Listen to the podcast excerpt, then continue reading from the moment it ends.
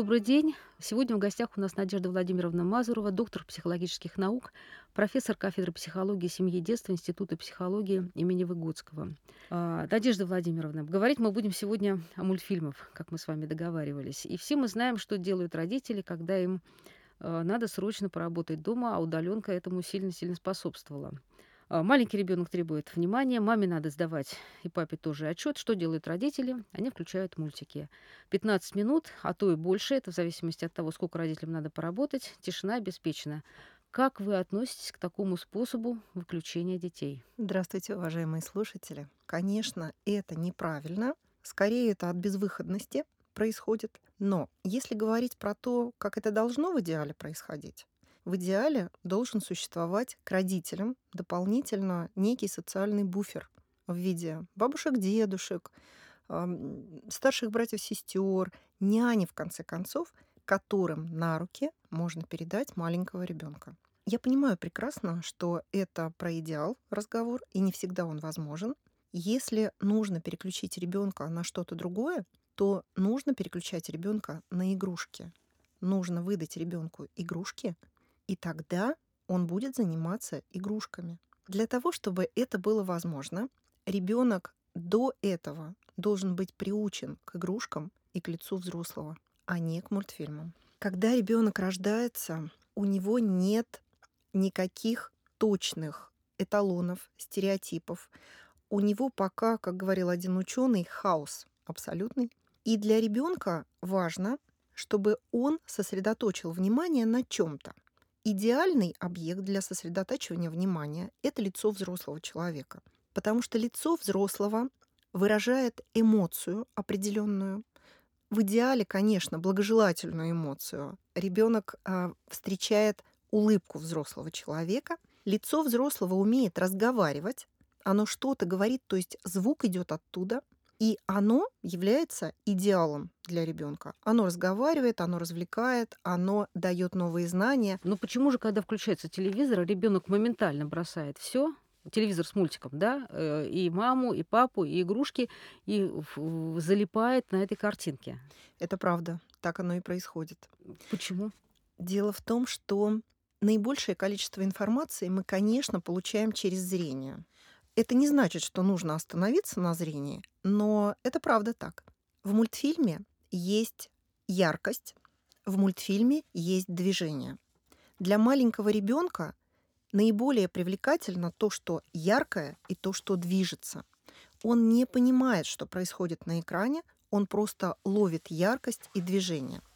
Замечено, что в этом состоянии активизируется часть коры. Поэтому любят и рекламу одновременно. Конечно. Соответственно, мы можем заметить, что у ребенка активизируется та часть коры мозга, которая отвечает за синтез дофамина. Дофамин – это система удовольствия для мозга. Это нейротрансмиттер мозга, который конфетка такая для мозга. Как только дофамина больше, так удовольствия больше. Именно поэтому зависимость от контента формируется очень быстро, особенно у детей раннего так возраста. чем же плохи мультфильмы тогда? Для детей от нуля до двух с половиной лет мультфильмы зло однозначное. Есть рекомендации Всемирной организации здравоохранения о том, что до двух с половиной лет категорически дети не должны смотреть мультфильм. А каким образом тогда мультфильм действует на мозг ребенка? Почему такая рекомендация возникла? Давайте начнем вот с чего. Одна из великих книг содержит такую фразу «В начале было слово». И это справедливое утверждение, подтвержденное тысячами исследований по психолингвистике. Человек сначала усваивает номинацию, усваивает слово, потом он этим словом думает, и потом он действует, исходя из этого слова.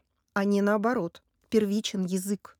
И вы можете замечать, люди, разговаривающие на разных языках, думают по-разному, действуют по-разному. И первый язык, который усваивают дети, это язык родителей, либо язык мультфильма. А мультфильмы у нас очень разные. Как ребенок усвоит язык? Он должен видеть лицо, которое произносит вот эти звуки, произносит эти слова, и дальше он экспериментирует с тем, как ему самому выучить эти слова. Представьте себе, в мультфильмах открывается рот у героя. Там же открывание рта такое мультяшное происходит. Если вы точно так же будете открывать рот, вы никогда этих слов не произнесете. Такого не может случиться. Кроме того, нужно же последить за тем, а что говорит этот персонаж, а с какой интонацией он говорит, потому что язык это не только а, просто смысл, это интонирование, это эмоция, это а, очень много чего, это выражение лица. Что будет усваивать ребенок? Какой язык? Из какого мультфильма? Это же важно. И первый язык, который должен усвоить ребенок, это язык взрослого человека, воспитывающего этого ребенка. Вот мы с вами перед э, нашей встречей говорили о том, что мозг э, ребенка особым образом реагирует на мультики. В чем это выражается? А если мы говорим про мозг ребенка, дети наши, они когда рождаются, они ждут соответствия своих генетических ожиданий той среде, в которую они приходят. Это среда Средней Африки. Когда наши дети новорожденные, они за вот эти миллионы лет а, мало чем изменились в своих ожиданиях. Рядом должна быть мама, должно быть тихо, тепло и еда. Это идеальные ожидания новорожденного ребенка. Когда мы сейчас наблюдаем ускорение ритма жизни, а, совершенно иные социальные условия для наших детей, мы потом наблюдаем последствия вот этого несоответствия. Если говорить про стресс, стресс же не обязательно война, бомбежка или там а, какие-то болезни, а, испуг ребенка. Стресс это несоответствие когда окружающая среда слишком быстрая, слишком яркая, не соответствующая ожиданиям ребенка. Это все про мультики. Это все про мультики, например, отчасти. А, то тогда у ребенка некоторые зоны коры не развиваются.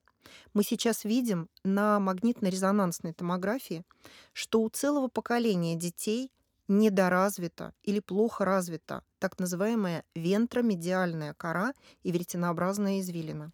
То есть, уточните, пожалуйста. Они отвечают за социальность, за принятие эмоций, за оценку собственных чувств, собственных эмоций. Ребенок думает прекрасно.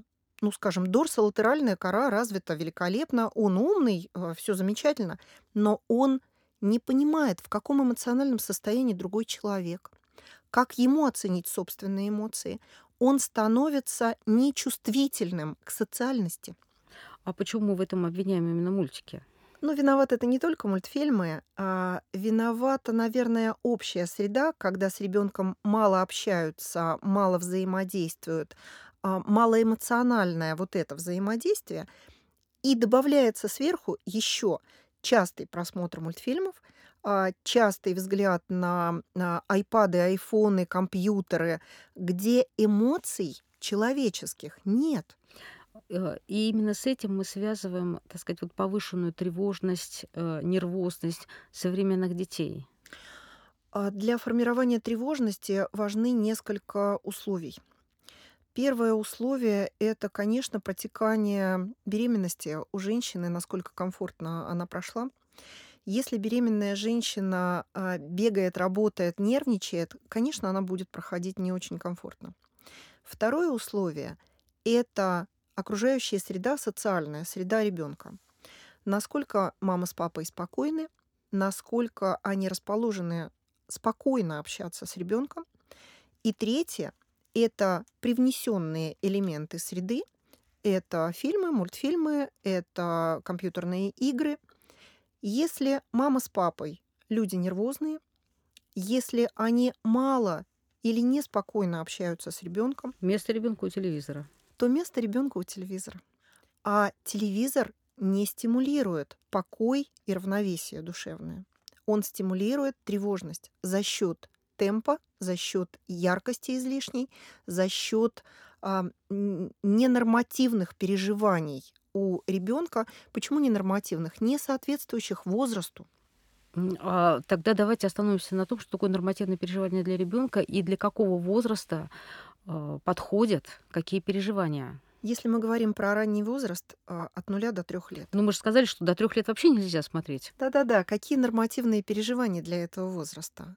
Сначала это эмоции близкого взрослого, спокойные и разумные. Потом это рука. Ребенок вызревает через руку. И перешагнуть этот этап нельзя.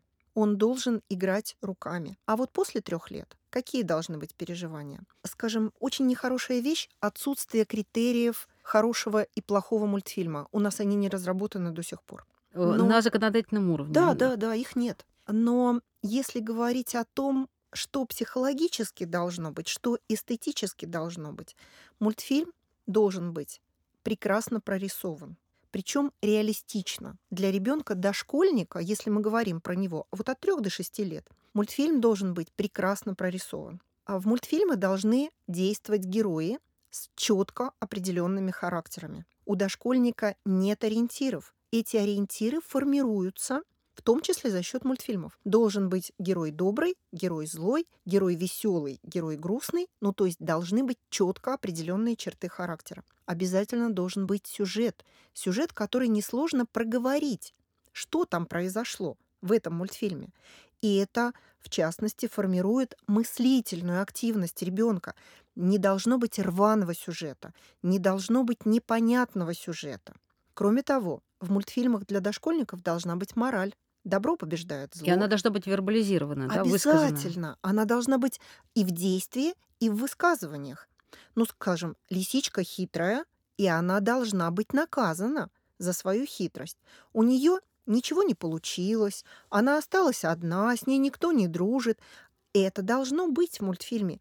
И должны сказать в мультфильме герои, хитрым быть нельзя, надо быть добрым, надо дружить. Это проговаривается. Вот этот мультфильм подходит для дошкольного возраста. А, а в 7 лет уже что можно? А в 7 лет уже можно показывать детям большее разнообразие мира, уже более сложный может быть сюжет, многосерийный может быть мультфильм. А, и в этом сюжете некоторые, ну скажем, вредные герои могут, например, а, вести себя весело. Так может случиться. Но То есть они могут шутить, вы имеете они в виду? могут шутить. А вот до 6 лет э, еще не до шуток. Нет, нет, такого не должно быть. А почему? А как ребенок реагирует на шутки? Вы знаете, у ребенка может произойти дезориентация относительно доброго и злого. А, шутка смешная, а, веселая, привлекательна для ребенка. Значит, привлекательно зло, привлекательно вредность. Мы дезориентируем А дошкольника. если, ну, а если шутят добрые герои? Да, тогда все Тогда прекрасно. можно. А вот злым шутить не надо, потому что шутка, она сразу сообщает герою какие-то положительные качества, и ребенок проникается к нему доверием. Конечно. Видите? Мы говорили о том, как э, сказочные герои, мультфильмовые герои говорят. И мы говорили о том, что повторить э, ребенок вслед за сказочным героем вот эта, артикуляция не может. А, Можно ли сказать, что вот те проблемы с логопедией, которые есть у очень большого количества детей с произношением, они связаны именно с тем, что дети подсажены на мультфильмы и не видят, как правильно произносится что-то? Это определенно так. Я по первому образованию дефектолог. Я могу сказать, что сейчас появилась целая группа детей, у которых нет органической патологии со стороны речевого аппарата, но это дети, имеющие нарушение звукопроизношения, связанные с тем, что они неправильно выучили речевой уклад. Они не умеют правильно складывать органы артикуляции. Для Это же произношения вроде физиологический процесс. нет. Это процесс отраженный. Мы воспроизводим то, что слышим, и то, что видим. Если мы видим и слышим неправильные образцы, мы воспроизводим неправильные. Так, а теперь еще вопрос про прорисовку мультфильмов. А, Мы же знаем, что на самом деле их э, видов мультфильмов огромное количество. Советская кукольная школа, которая, по-моему, сейчас уже исчезла, и последние все современные мультфильмы, они компьютерные. Да, там тщательная прорисовка, но это не, не то, что мультфильм отрисованный от руки. Вот для ребенка с точки зрения детской психологии есть какая-то разница? Есть разница, а, опять-таки, если мы говорим про дошкольников, это должны быть реалистичные изображения. А, То есть близкие к тому, что мы видим глазами. Изображения реалистичные, чтобы они не дезориентировали дошкольника. Если мы говорим про школьников, да, это могут быть какие-то а, компьютерные отрисованные мультфильмы, ну, скажем, совершенно выдающийся фильм «Рататуй», который сделан а, с участием компьютерных технологий, великолепно выполненный и по сюжету, и по а, качеству изображений. Почему нет? Но это мультфильм для школьников а не для дошкольников. Но мы знаем очень многие детские мультфильмы именно с условными абстрактными фигурами, Мгм. если я не ошибаюсь. Там лунтики, э, массу других названий. И это именно для маленьких детей э, даются такие вот условные изображения. То есть э, эти мультфильмы, как бы, они действуют наперекор детской психологии. Вы знаете, а, очень правильный вопрос, потому что сейчас, например, маркируются передачи, мультфильмы, а, скажем, 3 плюс, 6 плюс, 0 плюс. Вот эта маркировка на мультфильмах Подождите, 0, подождите, а как может быть 0 плюс, если в рекомендации ВОЗ говорит от трех? да, это нарушение рекомендаций ВОЗ. Никаких передач 0 плюс не должно быть в природе. Их в принципе не должно быть. Но когда существует вот эта маркировка 0 плюс или 3 плюс, родителям кажется, что эта передача или этот мультфильм подходит для дошкольника. На самом деле ничего похожего. А, Ну, скажем, мультфильмы типа смешариков для дошкольников не подходят. Но они же смотрят и любят их. Конечно, это потому, что есть забавные двигающиеся персонажи, которые что-то такое делают или говорят. Но что они говорят, что они делают?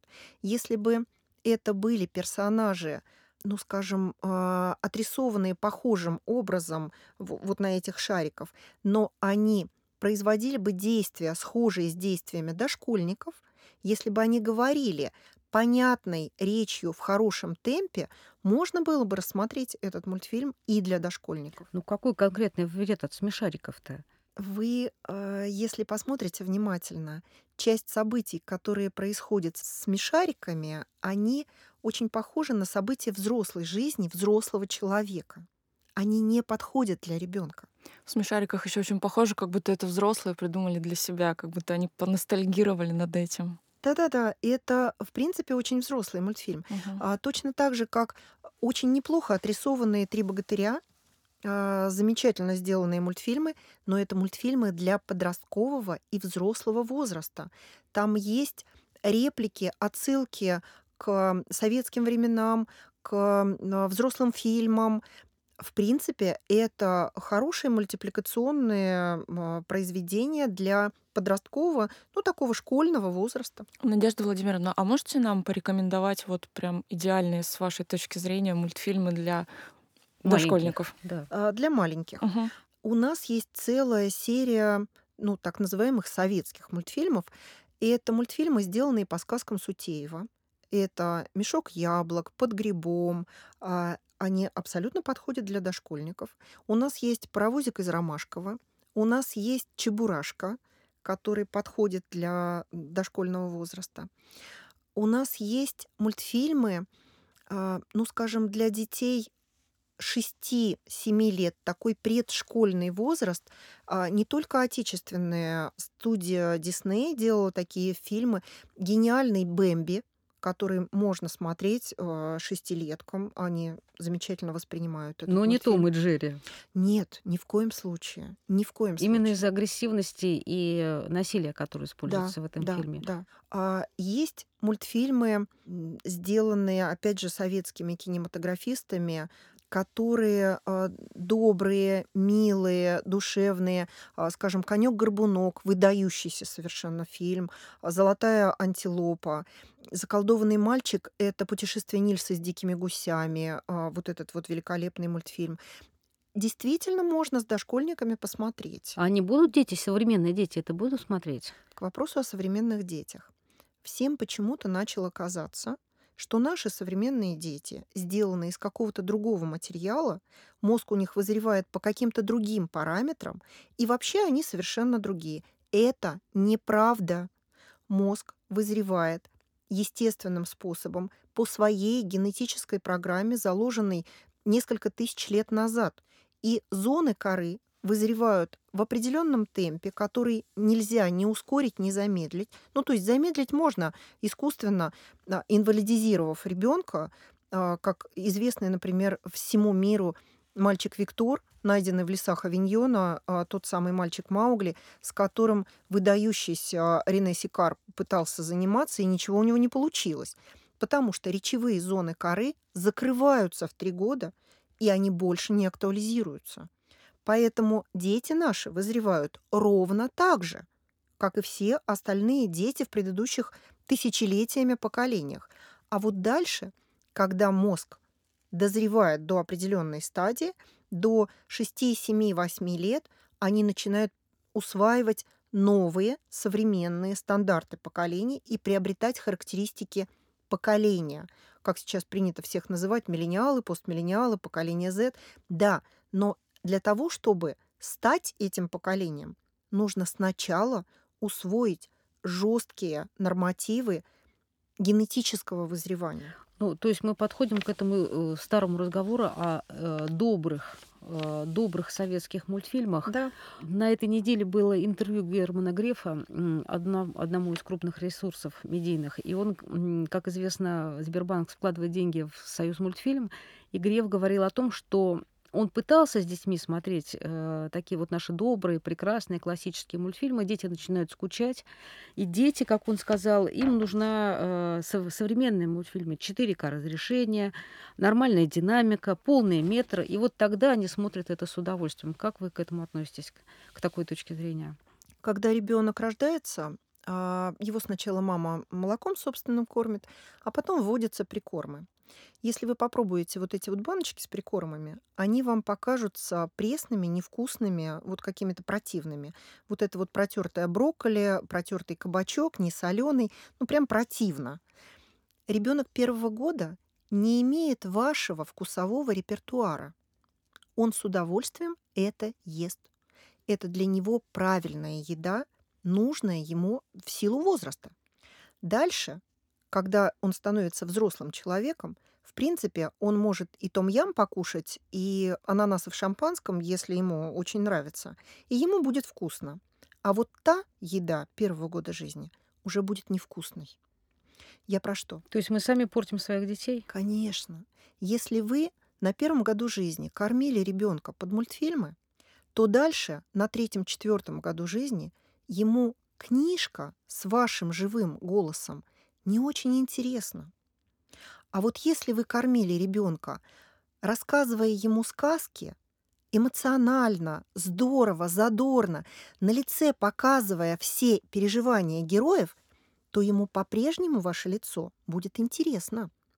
Он по-прежнему будет вместе с вами смотреть книжку, показывать пальчиком на то, о чем вы рассказываете, и возникает а, тот этап замечательный, который называется квазичтение, когда ребенок читать не умеет, но он знает, на какой странице это написано, водит пальчиком и наизусть вам рассказывает. Это великолепный этап, который нам говорит о том, что внутренняя речь у ребенка формируется правильно, мышление формируется правильно. Когда ребенок отравлен с первого года жизни ананасами в шампанском, естественно, никакую книжку он смотреть не будет – и наши добрые мультфильмы ему будут пресными, неинтересными. Мы говорили о том, что для маленького ребенка в мультфильме все должно быть понятно, и должно, э, плохой поступок э, должен э, наказываться. Каким может и должно быть насилие в мультфильме для ребенка, ну и какого возраста? Зло обязательно должно быть в мультфильмах, потому что в мире есть зло. Но сначала это зло должно быть не очень страшное в виде э, лисички, в виде ну, такого волка, которому не удается никого съесть. Он просто ну, вот ходит где-то и собирается что-то такое сделать, но у него не получается. Каким должно быть наказание? Если мы говорим про дошкольников, таких в возрасте 4-5 лет, например, то наказанием служит отсутствие общения с этим героем с ним никто не водится, он остается одиноким, он уходит куда-то. одиночество. Естественно. Потому что для ребенка в этот момент главное наказание отсутствие общения с мамой и с папой. Затем может быть наказание злого героя в виде его растворения в воздухе. Ну, скажем, замок Кощея Бессмертного, он просто растворяется, он разрушается, и больше зла нет.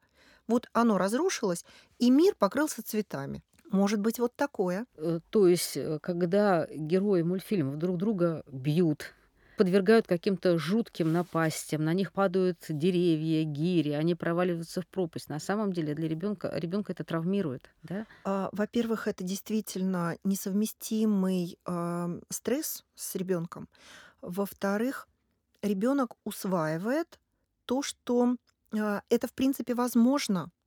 Ну, например, он этот мультфильм посмотрел три раза. И три раза злой герой снова жив, и снова эм, он действует на экране. Следовательно, если я в детском саду кому-нибудь стукну стулом по голове, то с этим ребенком ничего не случится, и он завтра придет в детский сад. Мы сейчас сталкиваемся с волной повышенной детской агрессивности. Волной. Это не просто в песочнице высыпать песок а, на кого-то или стукнуть совочком, а, что было всегда. Сейчас агрессия приобрела какие-то катастрофические просто характеристики, когда дети могут ронять на пол другого ребенка, бить ногами, стульями стучать. Ну, то есть э, это что-то катастрофическое. Вот такого вала агрессии не было никогда. То есть это перенесение визуальных образов, которые они встречают в медийной среде, на собственные отношения. Да, да. Когда ребенок, например, во время дождя смотрит за окно и пытается пальчиками развернуть окно, как на экране компьютера или а, айпада, а, и говорит, что у него почему-то не получается, а вообще-то должно, ребенок выпал абсолютно из реальности. Ему кажется, что он а, совсем на свете может так проделать.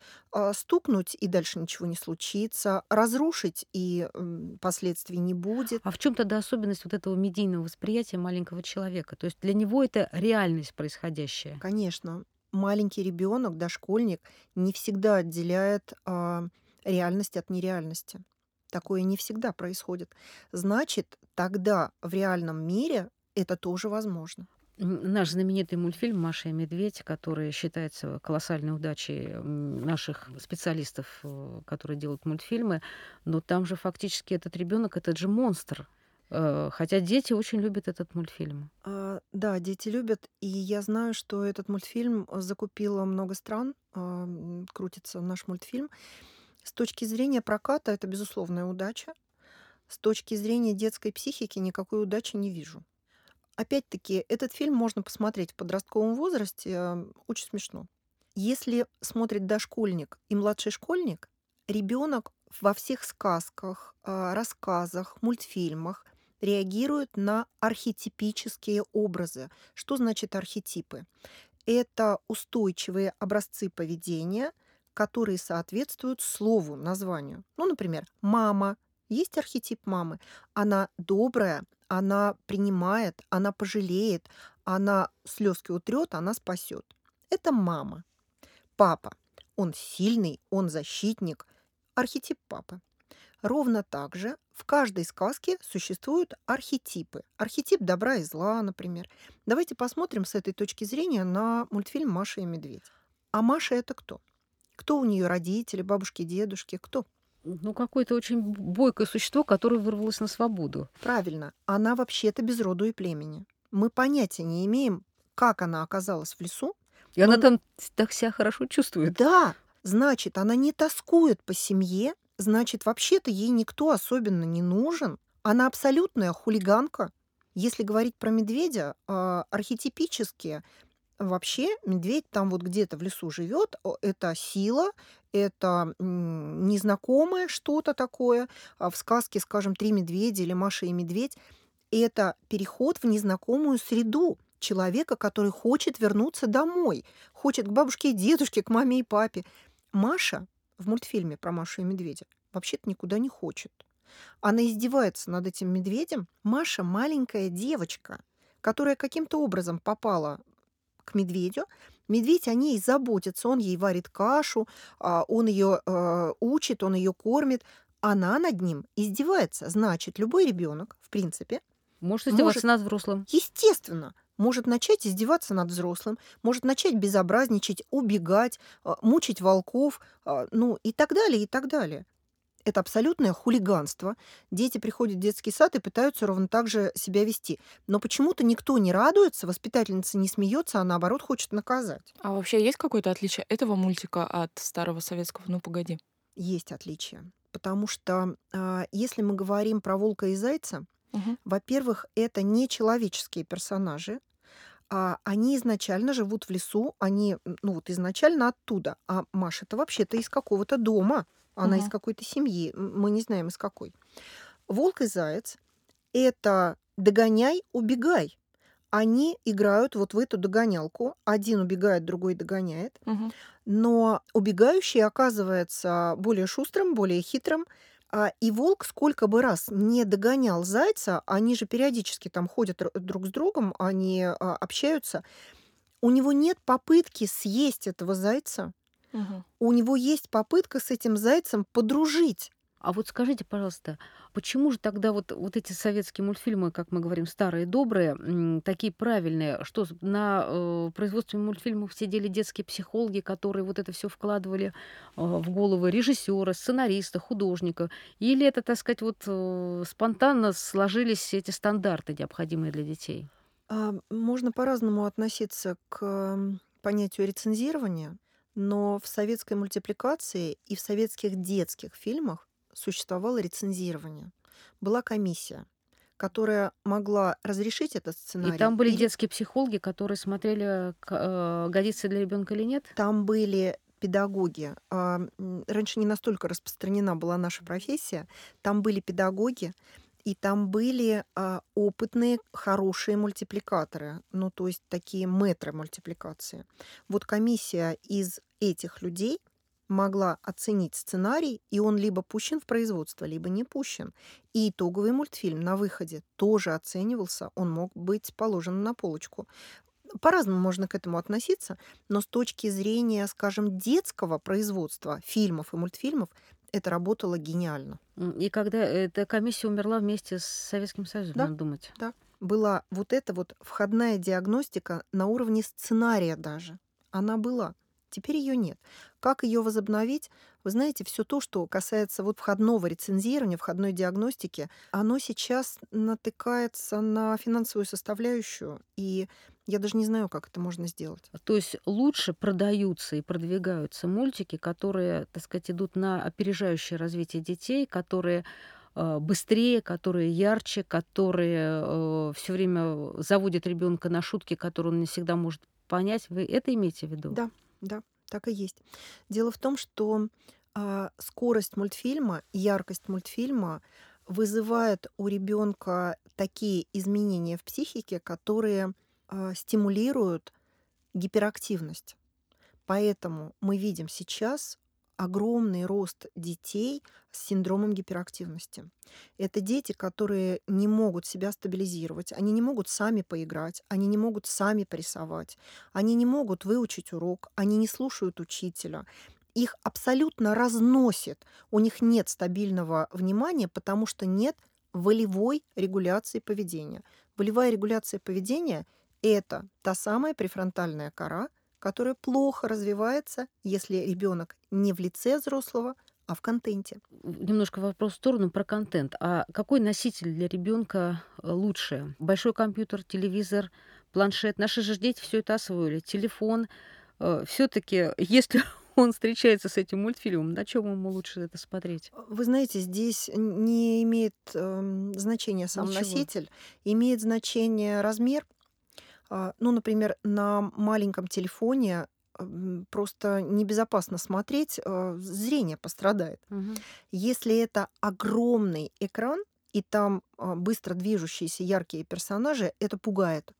Мгм. Поэтому ну, должен быть экран, который эм, более или менее соответствует и зрительным возможностям ребенка и не будет пугать. Вернемся к Маше, которая непонятно откуда взялась в лесу, но мы же помним, с чего это началось. С мальчика, э, который уехал от мамы и папы в Простоквашино. Тогда дети побежали из дома в другое место. Как вы оцените этот мультфильм? Он подростковый все таки видимо, не маленький, да? А, Не ну, естественно, маленьких. Простоквашино не для совсем маленьких детей. А, он не злой мультфильм. А, там много всего доброго, много взаимопомощи, много принятия, понимания. Но вот этот вот вопрос Почему родительский. ребенок ушел из Да, дома? почему родители э, отпустили его, почему ребенок ушел из дома, ведь ему вообще там лет 8, этому малышу. А, Представьте себе э, живого восьмилетнего ребенка, который на электричке куда-то поехал и в деревне теперь один живет с котом и с собакой. Ну, то есть это абсолютный нонсенс. И, естественно, для психологов, например, должен был встать вопрос о том, а что это за родители, от которых ребенок ушел? Слушайте, ну мы вот с вами люди приблизительно одного поколения. Помню, как смеялись над, в частности, советской цензурой, которая предъявляла ну, совершенно абсурдные требования. И если мы так сейчас будем учить э, наших художников и тех людей, которые делают мультфильмы, они же тоже покрутят пальцем у виска и скажут, что вы хотите, куда возвращение, в какие времена. Предполагается, в идеале, конечно, что это не возврат, это не откат а, к советским временам, а это разумное отношение к подрастающему поколению, к нации, к народу, разумное отношение. Потому что если мы говорим о том, что у нас растет поколение, которое с трудом чувствует, которое а, наделено асоциальными чертами, из-за того, что есть замечательное исследование э, психологическое вот этой асоциальности поколения растущего, которое... Э, Свежее исследование, да? Да-да-да-да. а, А ко- что оно говорит? это поколение, которое привыкло а, взаимодействовать с компьютером, телефоном, а, гаджетами и не привыкло реагировать на лицо другого человека, не привыкло подстраиваться, не привыкло Это договариваться. поколение имеется в виду какое? Это принято называть поколением Z и более младшее поколение. а, те ребята, которым сейчас, ну вот на уровне от 10 до 20 лет, Мгм.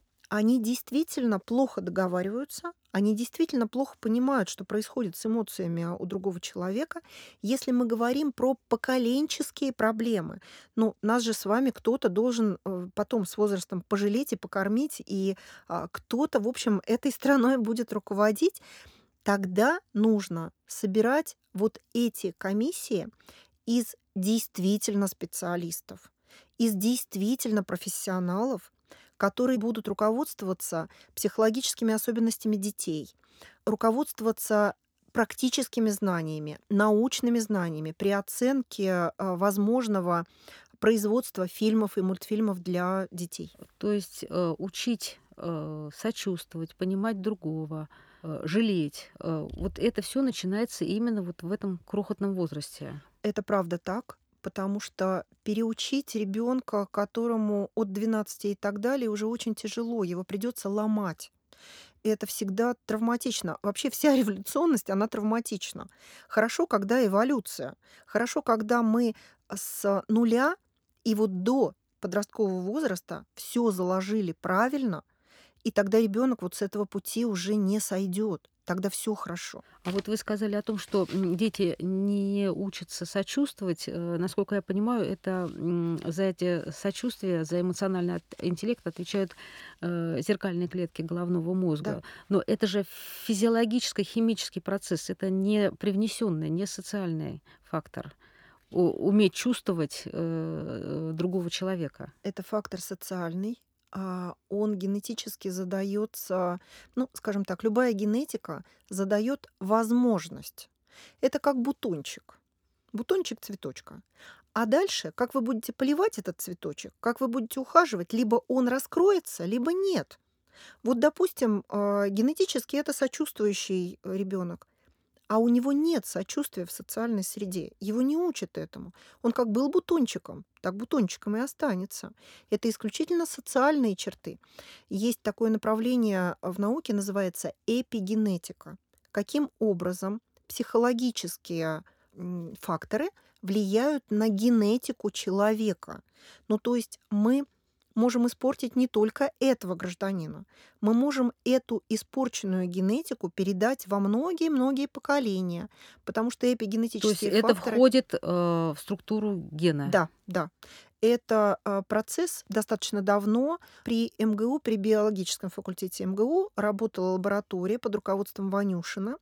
Они исследовали механизмы метилирования ДНК, ну то есть как будто изолентой заматывается ниточка ДНК, и считать уже ничего невозможно становится. Вот эти процессы метилирования... И это передается через поколение? Это передается, и это необратимо. То есть мультфильмы это серьезно, и то, чему мы учим в первые годы жизни наших детей, это определяет фактически их жизнь, их ценности на э, всю оставшуюся жизнь. Это очень серьезно.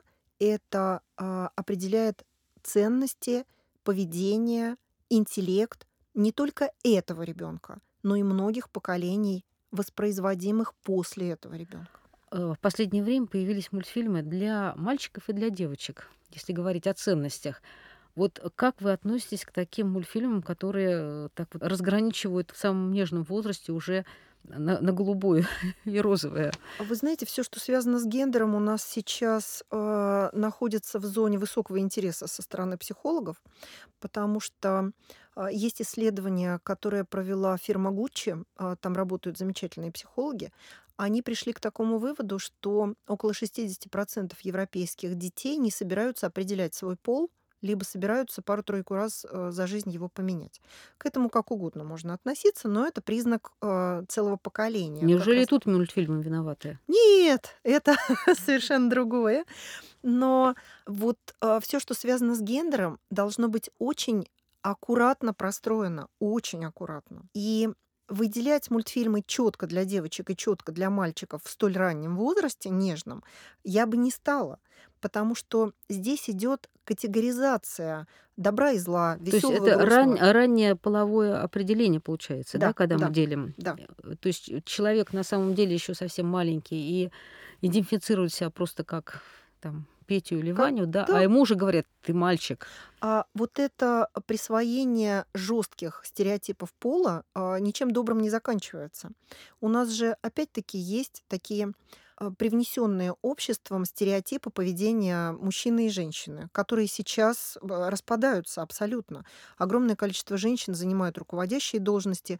Мужчины, например, вот в моей практике приема детей, берут декретный отпуск и ухаживают за детьми, совершенно спокойно справляются с этим. Но когда им жестко объясняют, ты мальчик, ты не плачешь, ты выдержишь, это очень сильно влияет на а, эмоциональность, на нервную систему ребенка, вот эта система запретов. Или ты девочка, ты должна быть нежная, ты должна быть а, вот такая вот а, веселая, ты должна быть красавица, ты должна... Она никому вообще-то ничего не должна. Вот это разъединение, оно не во благо. А с какого возраста возможно, скажем так, гендерные мультфильмы?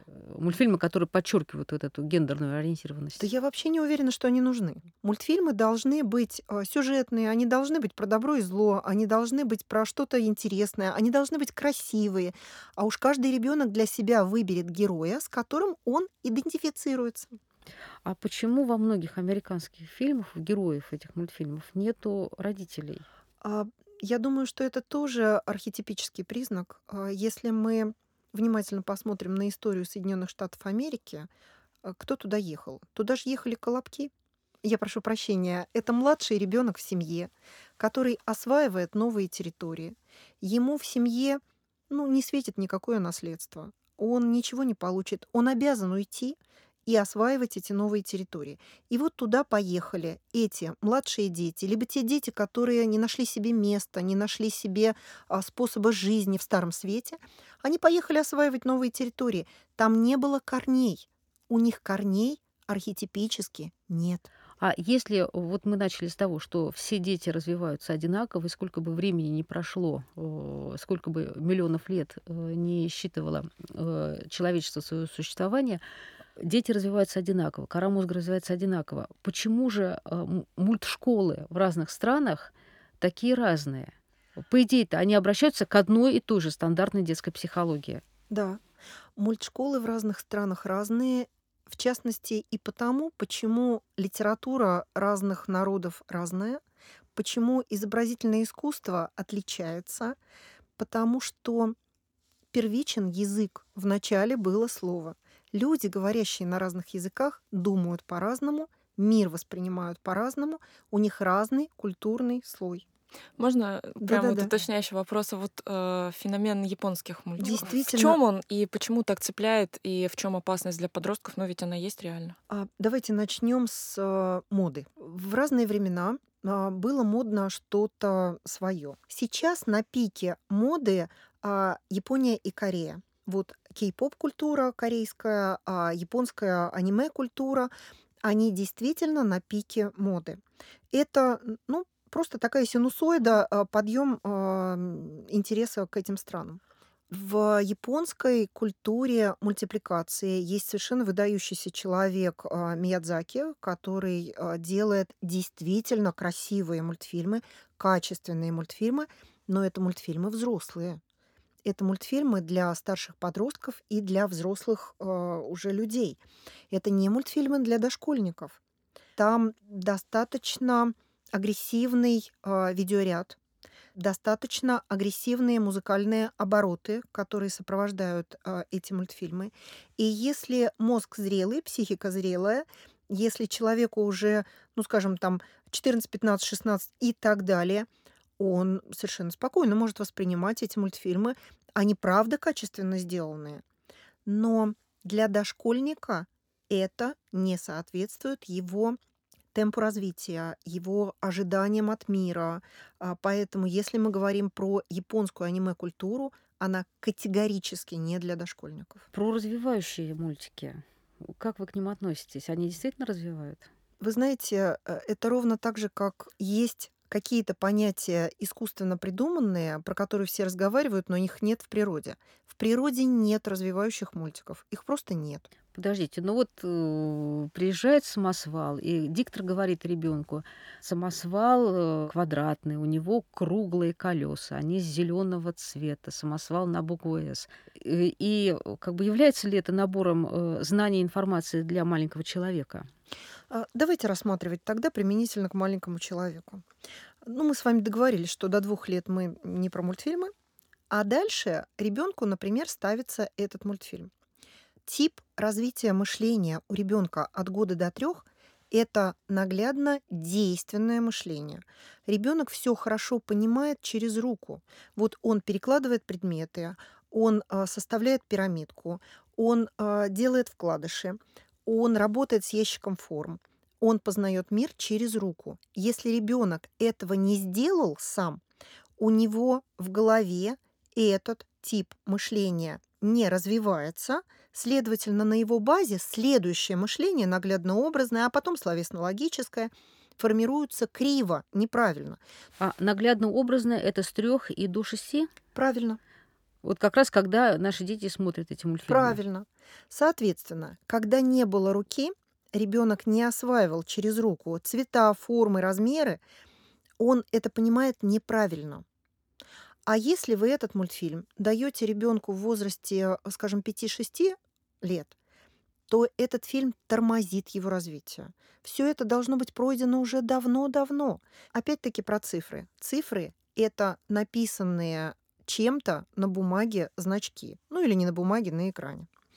Цифра сама по себе ни про что нам не говорит. Цифра должна под собой иметь количество. Количество шариков, количество мячиков, количество машинок, количество еще чего-то, количество. Вот это называется один, а это называется пять. Ну, то есть ребенок это должен усвоить. Тот момент, когда ребенок изучает цифры, должен соотноситься с моментом освоения руки а, для письма, с освоением чтения. И лучше, если мы показываем, как пишется эта цифра на бумаге, и дальше ребенок карандашом, фломастером, ручкой, чем хотите, пальчиком а, на песке, он эту цифру напишет, потому что тогда действует двигательная память, зрительная память, память словесная, память слуховая, мы же это все параллельно делаем, и тогда он все это усвоит. Если он молча наблюдает за тем, что там звучит и передвигается на экране, Мгм. он не усвоит это настолько прочно, насколько он может это сделать в деятельности. Именно с этим связаны тяжести, истерики, ужасы освоения чтения ребенком, который просто это смотрел на экране, а потом это не может воспроизвести в книге. Ему не читали, квазичтения не было, он не усвоил контур слова вот в книжке. Он это как буковки увидел на экране. Ему очень тяжело эти буковки сложить. А, я знаю, что вы э, много общаетесь и с нашими мэтрами мультипликации. Что они э, думают вот об этой проблеме? А если говорить о метрах э, нашей мультипликации, то, конечно, они в большой грусти пребывают относительно происходящего в анимационном кино.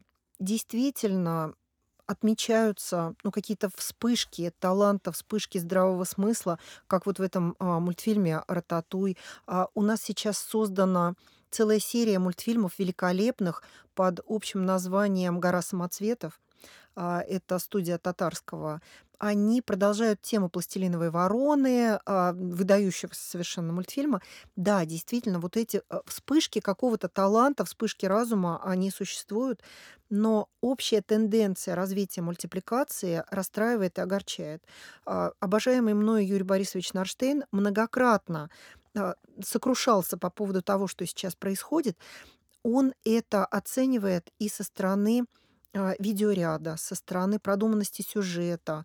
А, конечно, это очень расстраивает. Хотелось бы, чтобы наша великая мультипликация, великая анимация возрождалась, потому что это украшение страны и это благо для детей. А, можно еще один вопрос, прям вот чисто практически. Если мы говорили о нормах, можно для каждого возраста какого-то сказать конкретную норму в минутах? Сколько мультиков можно в день смотреть? Для возраста можно очень приблизительно сказать, а вот для ребенка индивидуально можно сделать конкретные рекомендации. Если перед нами ребенок, ну, от трех лет мы рассуждаем, Мгм. да? Да, конечно. Если перед нами ребенок от трех лет а, и так далее, здоровый, без невротических нарушений, Мгм. а, нормально развивающийся ребенок, то, скажем, в 3-4 года можно 10-15 минут что-то посмотреть. Мгм. Если ребенок предшкольного возраста, а, скажем, 5-6 лет, а, то а, 20-25 минут можно что-то смотреть. Но по опыту своей работы, а я принимаю огромное количество детей, за год это пару тысяч человек я могу посмотреть, я вижу, что здоровых детей со стороны нервной системы у нас сейчас крайне мало. А, есть данные обследований, скажем, Улумбекова, Калашникова публикуют каждый год. Есть данные научного центра здоровья детей о том, что 85% детей современных а, раннего возраста, дошкольного, имеют какие-то отклонения в развитии. Вот для них эти нормативы не подходят. Если у ребенка есть невротизация повышенная, то, может быть, до 4-5 лет ему и вообще-то не надо ничего смотреть. Либо это пару-тройку минут. Что-то он Мгм. там воспринимает на экране. А дальше в предшкольном возрасте а, от 5 до 15 минут. Это нужно обсуждать конкретно с родителями конкретного ребенка. И рекомендации могут дать либо опытный психолог, либо невролог. Вот они знают, А что, что точно. скажет невролог, когда мама выключает телевизор через Мгм. три минуты, как вы сказали, да, ребенок начинает рыдать и говорит, включи мультик. А если ребенок выдает вот такую истерическую реакцию, такую а, реакцию нестабильности нервной системы, это показатель того, что этому ребенку мультфильмы смотреть пока совсем не надо. Вот в нашей А. сегодняшней жизни такого не бывает, чтобы ребенок до трех лет не видел мультфильмов, чтобы он смотрел их там 4 минуты. Ну, Э, просто, как правило, где-то это... это- происходит. Если это происходит не дома, это происходит в гостях, куда ребенок приходит. Это происходит у бабушки с дедушкой. То есть, мне кажется, тоже это немножко идеально То есть, да, как, ограничить. как с нашей жизнью-то это вот все сопрячь эти прекрасные А, пожелания. а, я прекрасно понимаю, что я а, рассказываю про то, как должно быть. Мгм. И некоторые родители действительно соблюдают эти стандарты. Есть такие? Да, да, да, безусловно, есть, есть. Но а, вы же ну, не всех подготовите, бабушек и дедушек, воспитателей детского сада и так далее. Все равно где-то что-то ребенок может посмотреть. Тогда мы говорим просто о снижении стрессорной а, нагрузки, Мгм. просто о тех мультфильмах, которые лучше, ну вот скажем, если у нас безвыходная ситуация, то лучше посмотреть, конечно, Вовку в тридевятом царстве, чем Тома и Джерри. Ну, конечно. А еще можете привести пример каких-нибудь вот современных мультиков до 6 лет, которые вот, ну, хорошо бы смотреть? А, а вот а, упоминаемая мною а, «Гора самоцветов» действительно качественно сделанные мультфильмы. Это из современных Мгм. вот таких вот мультфильмов.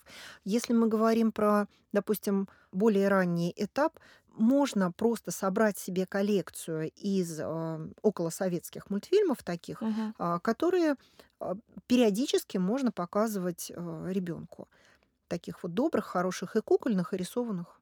А в садиках вообще включают сейчас детям мультики? А, Это можно? нормативы, нормативы пребывания ребенка в детском саду, воспитания ребенка в детском саду не допускают Мгм. вот такого видеоряда. Но это вовсе не значит, что мультфильмов нет в детском саду. Они там есть.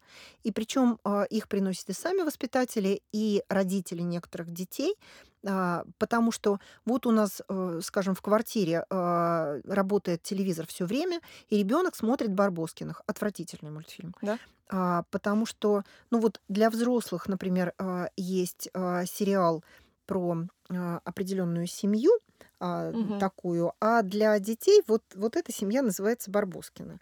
Его нельзя смотреть дошкольникам. Вот прям нельзя и все. А, а что еще же, нельзя? А что еще нельзя смотреть? Ну, точно так же, как вот для детей, например, сделано специально для детей свинка Пеппа.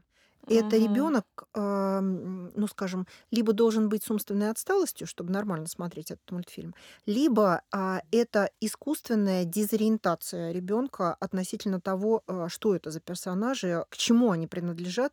Там не очевидно, что это свинья, а, она не очень на нее похожа, но ряд звуковой, ряд речевой, то, как говорят эти персонажи, о чем они говорят, он хорошего развивающегося ребенка примитивизирует, а для умственно отсталого ребенка, ну, в принципе, ему дефектолог нужен, а не свинка Пеппа. Скажите, а вот полнометражные мультики, которые вот в кинотеатрах выходят, они для кого и с какого возраста их нужно смотреть?